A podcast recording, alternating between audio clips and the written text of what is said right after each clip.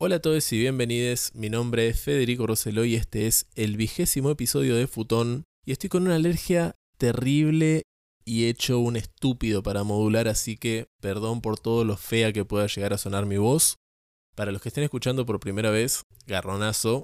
Y segundo, en este podcast tratamos diversos temas con la participación de los oyentes, cosa que bien pueden haber leído ya en la descripción del programa.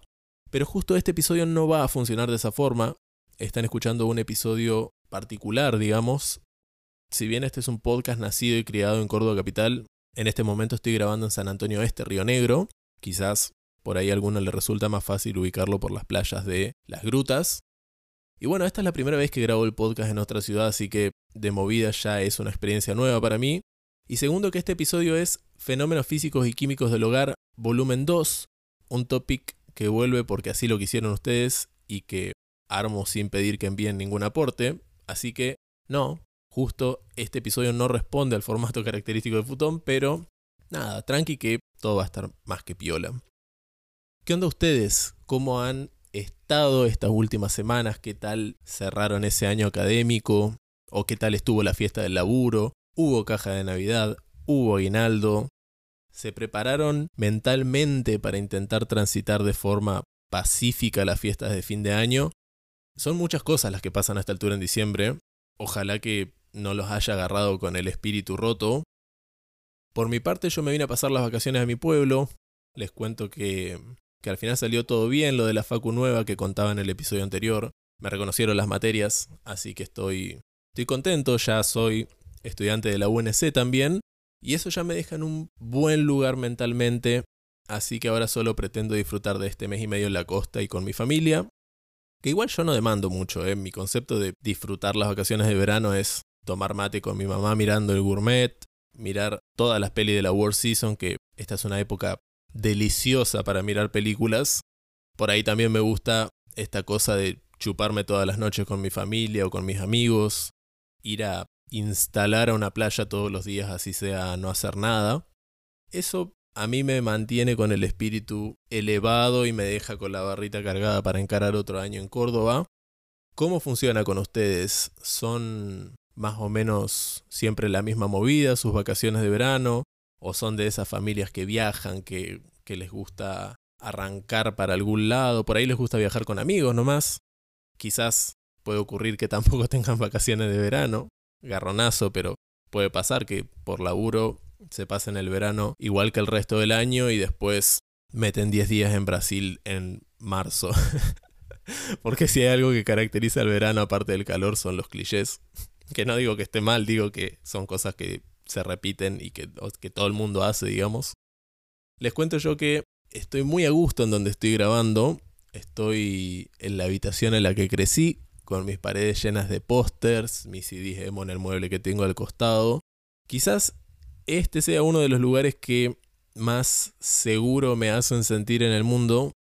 Y es lindo volver al pueblo cada tanto. Creo que... No, bueno. No, no es que crea, digamos, no viviría directamente acá para siempre porque tengo otros intereses, la verdad.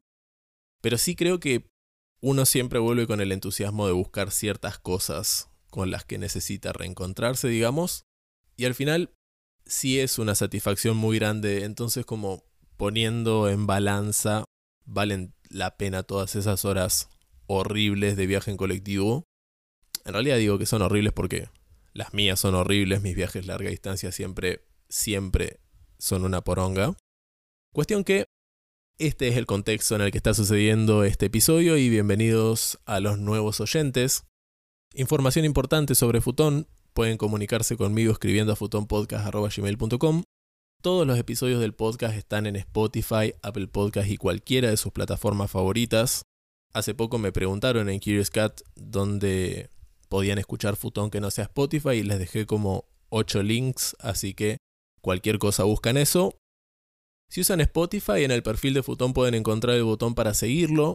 De esa forma resulta muy muy fácil enterarse cómo sale un episodio nuevo. Y si usan Apple Podcast, es exactamente lo mismo, pero tienen además la posibilidad de dejarle 5 estrellas y escribir una mini reseña. Eso ayuda a darle más crecimiento, digamos.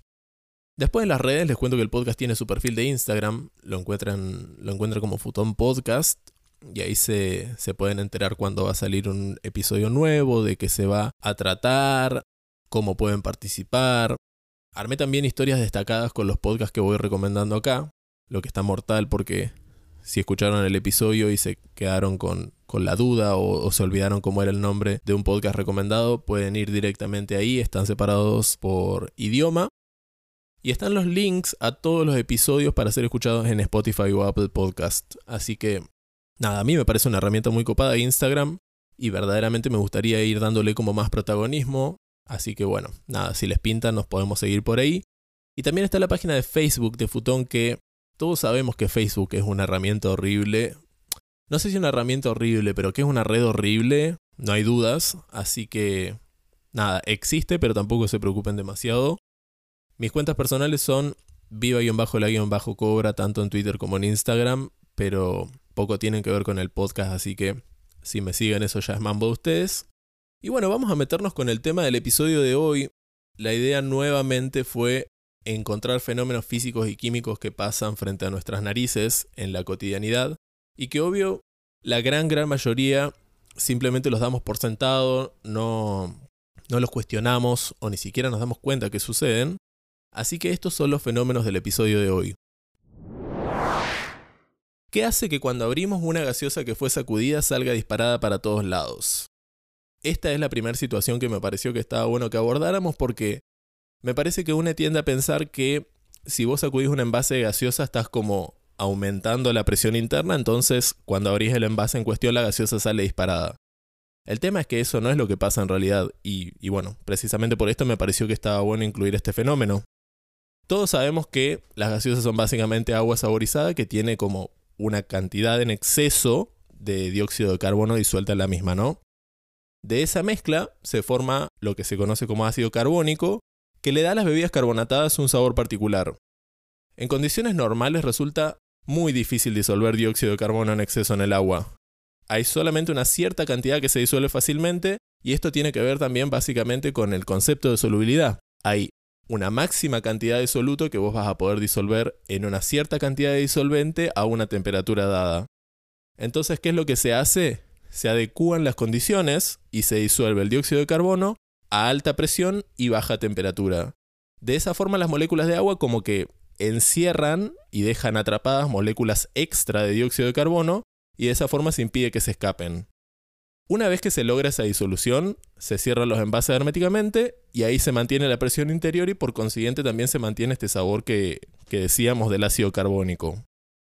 Lo que sucede siempre, no importa si agitamos la gaseosa o no, es que cuando vos abrís el envase se empieza a liberar la presión. El dióxido de carbono, que estaba en, en disolución en el líquido, empieza a escaparse también de las moléculas de agua. Si nosotros dejamos que se vaya todo el gas, sabemos que la bebida se vuelve como sosa y bueno, obviamente deja de tener precisamente el sabor que nos gusta. Ahora bien, ¿qué pasa con eso de que si agitamos la gaseosa y la abrimos sale salpicando para todos lados? Cuando la gaseosa está cerrada herméticamente y el líquido no ha experimentado, digamos, ninguna turbulencia, ninguna perturbación, en la superficie el líquido tiene lo que se conoce como tensión superficial. Para poder escaparse del líquido, las moléculas de dióxido de carbono disueltas necesitan energía que les permita superar esa tensión superficial. Cuando nosotros agitamos una gaseosa antes de abrirla, precisamente le estamos dando a esas moléculas la energía que necesitan para liberarse de la tensión superficial del líquido. ¿Cuál es el resultado de eso entonces? Cuando vos sacudís la gaseosa, no estás aumentando la presión interior, sino que estás generando un aumento en la velocidad con la que el gas se libera. Entonces, ¿qué pasa? Se genera este burbujeo rápido que empuja el líquido hacia afuera cual explosión. Bueno, el segundo fenómeno del que vamos a hablar en este episodio está muy bueno, por lo menos para mí está muy bueno, y es cómo funciona la levadura. La levadura que nosotros comúnmente usamos en la cocina es la levadura de cerveza. Existen como 160 especies de levadura y esta se llama Saccharomyces cerevisiae, dato que cualquier estudiante de gastronomía se aprende y te lo tira hasta el fin de sus días. Y se trata de un hongo que, como sabemos, ayuda al aumento del volumen de una masa. La forma en la que lo hace tiene que ver con cómo se alimenta la levadura, cómo metaboliza ese alimento y qué productos de desecho se liberan.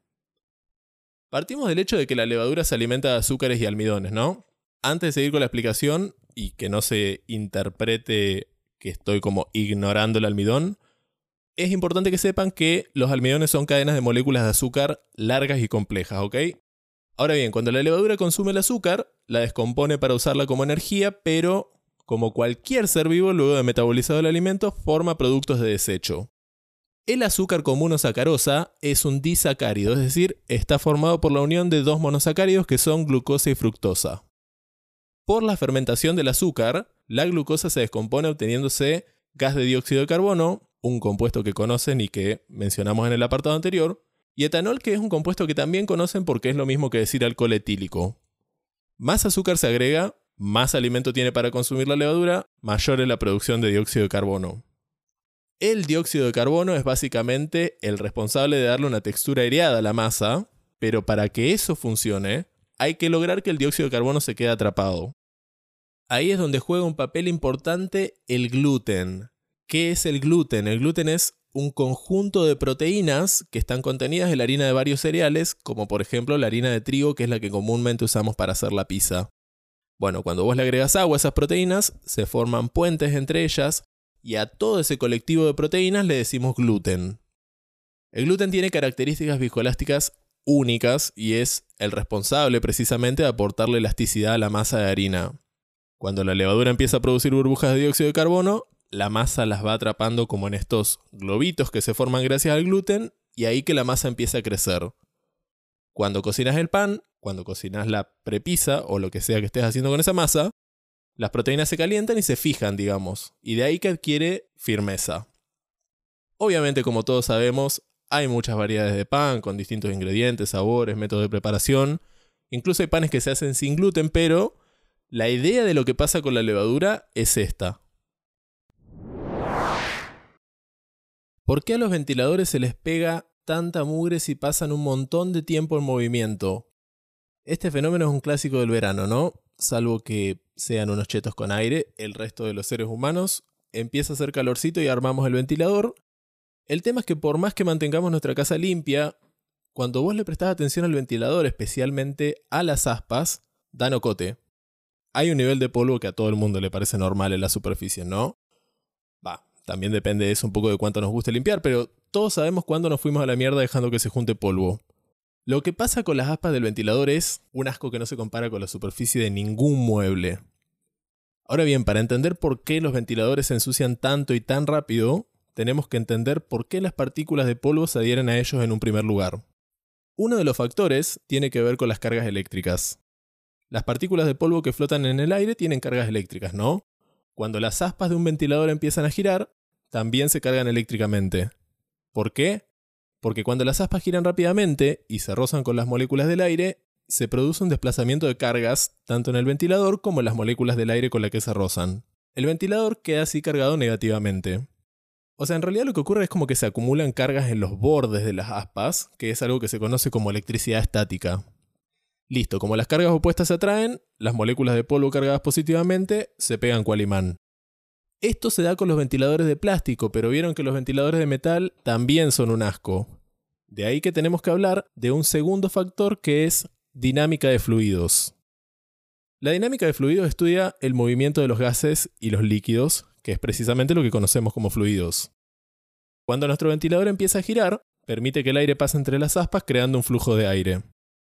Como el polvo se está moviendo rápido en el aire, no es posible que se pegue a las aspas que también se están moviendo rápido.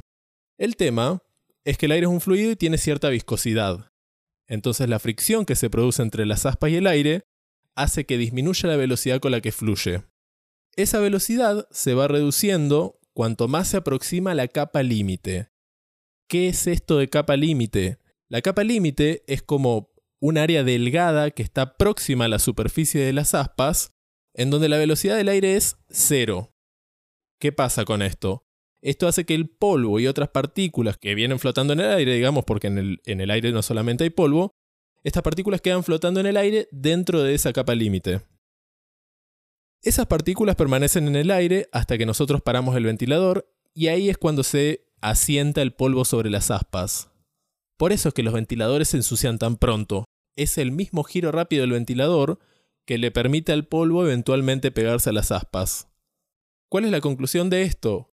Un ventilador que tenga aspas de plástico se va a volver una mugre mucho más rápido que un ventilador con aspas de metal, porque está el tema de las cargas eléctricas y porque está el otro tema del polvo que flota en la capa límite hasta que apagamos el ventilador.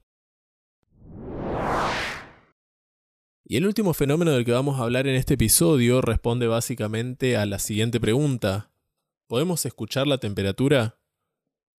Obviamente que la respuesta a una pregunta tan pelotuda es no, aunque hubiera estado resarpado si la respuesta era sí y de pronto, no se tiraba al alto descubrimiento y la semana que viene me daban un Nobel. En realidad lo que quería hablar es de nuestra habilidad para diferenciar el agua fría y el agua caliente usando únicamente nuestros oídos. No sé si alguna vez se habrán rescatado de eso, pero de última es muy sencillo realizar un experimento virtiendo agua para comprobarlo. Cuestión que la razón por la que suenan diferente es porque el agua es viscosa, y esa viscosidad disminuye con el aumento de la temperatura. Obvio que como se trata de agua, visualmente no se logra apreciar esa disminución en la viscosidad, pero si fuera que estás virtiendo, no sé, ponele miel, por un lado fría y por el otro caliente, a simple vista te darías cuenta cuál fluye con mayor facilidad. En el caso del agua, resulta más evidente por la forma en la que salpica contra una taza o contra un vaso, por ejemplo, y el cambio que se produce en el sonido que hace. Debe haber también toda una explicación desde la parte de dinámica de fluidos que hablábamos hoy, pero verdaderamente dinámica de fluidos es una zona muy compleja de la física que ni hace falta que toquemos. Lo que está piola de todo esto es que ese conocimiento lo adquirimos como uno sabe decir de la vida misma, básicamente de haber oído servirse líquidos fríos y líquidos calientes repetidas veces a lo largo de la misma. Así que si alguna vez les preguntan cuál es su superpoder, ahí tienen algo para contestar. Y bueno, gente, hemos llegado al final de este episodio. Quiero que sepan que ha sido entorpecido muchísimo por la alergia que me genera la gatita que vive en mi casa. No me importa si después esto termina sonando de una forma que más o menos zafe. Quiero que sepan que fue terrible bardo y lo di todo. Nos quedan dos episodios esta temporada, el 10 y el especial de fin de año, que ya mandaron varios aportes, pero si alguno quiere mandar algo más, la pregunta que les hice es, ¿cuál fue la cosa más difícil con la que tuvieron que lidiar este año y cómo la superaron? Espero que les haya gustado este episodio. Si les gustó, lo comparten. Si tienen Apple Podcasts, pueden tirar unas estrellitas. Y si les pinta, nos vemos en la próxima publicación. Les mando un abrazo grande. Adiós. Los podcasts que tengo para recomendarles hoy, como siempre, son uno en inglés y el otro en español. El podcast en inglés se llama Two-Headed Girl, la chica de las dos cabezas. Y eso me lo recomendaron a mí en el encuentro de podcaster cordobeses y a mí me copó bastante, así que ahora yo se los estoy recomendando a ustedes, cosa que me parece muy piola. Y es un podcast sobre género, sobre enfermedades mentales y sobre todo tipo de transiciones experimentadas por un matrimonio queer y medio que la onda es que pretenden seguir como descubriéndose a sí mismos o tratan de entenderse mejor en la relación. Y se aprende bastante de las conversaciones que tienen porque son súper íntimas y muy claras, o mejor dicho, son conversaciones muy esclarecedoras. Por ahí incluso se generan hasta situaciones que son conflictivas o medio incómodas y te hacen flashear bastante. Y creo que este es de esos podcasts que suman de alguna forma, así que ya saben, Two Headed Girl, recomendadísimo. Y la otra recomendación que tengo para hacerles es el podcast en español Los Gorditos Podcast. La verdad que nunca había escuchado un podcast de este estilo, es un podcast de rol básicamente. Y está hosteado por un grupo de amigos de Rosario que se juntan a escabiar y jugar a la quinta edición del Dungeons and Dragons. Probablemente hayan escuchado ese nombre. Yo no tengo mucha idea de juegos de rol, pero, pero creo verdaderamente que es un lugar muy amigable por el que arrancar a meterse en esta onda. Y aparte los jugadores me caen súper bien, así que esta es mi recomendación de podcast en español. Ahora sí nos vemos en el próximo episodio de Futón. Los quiero. Adiós.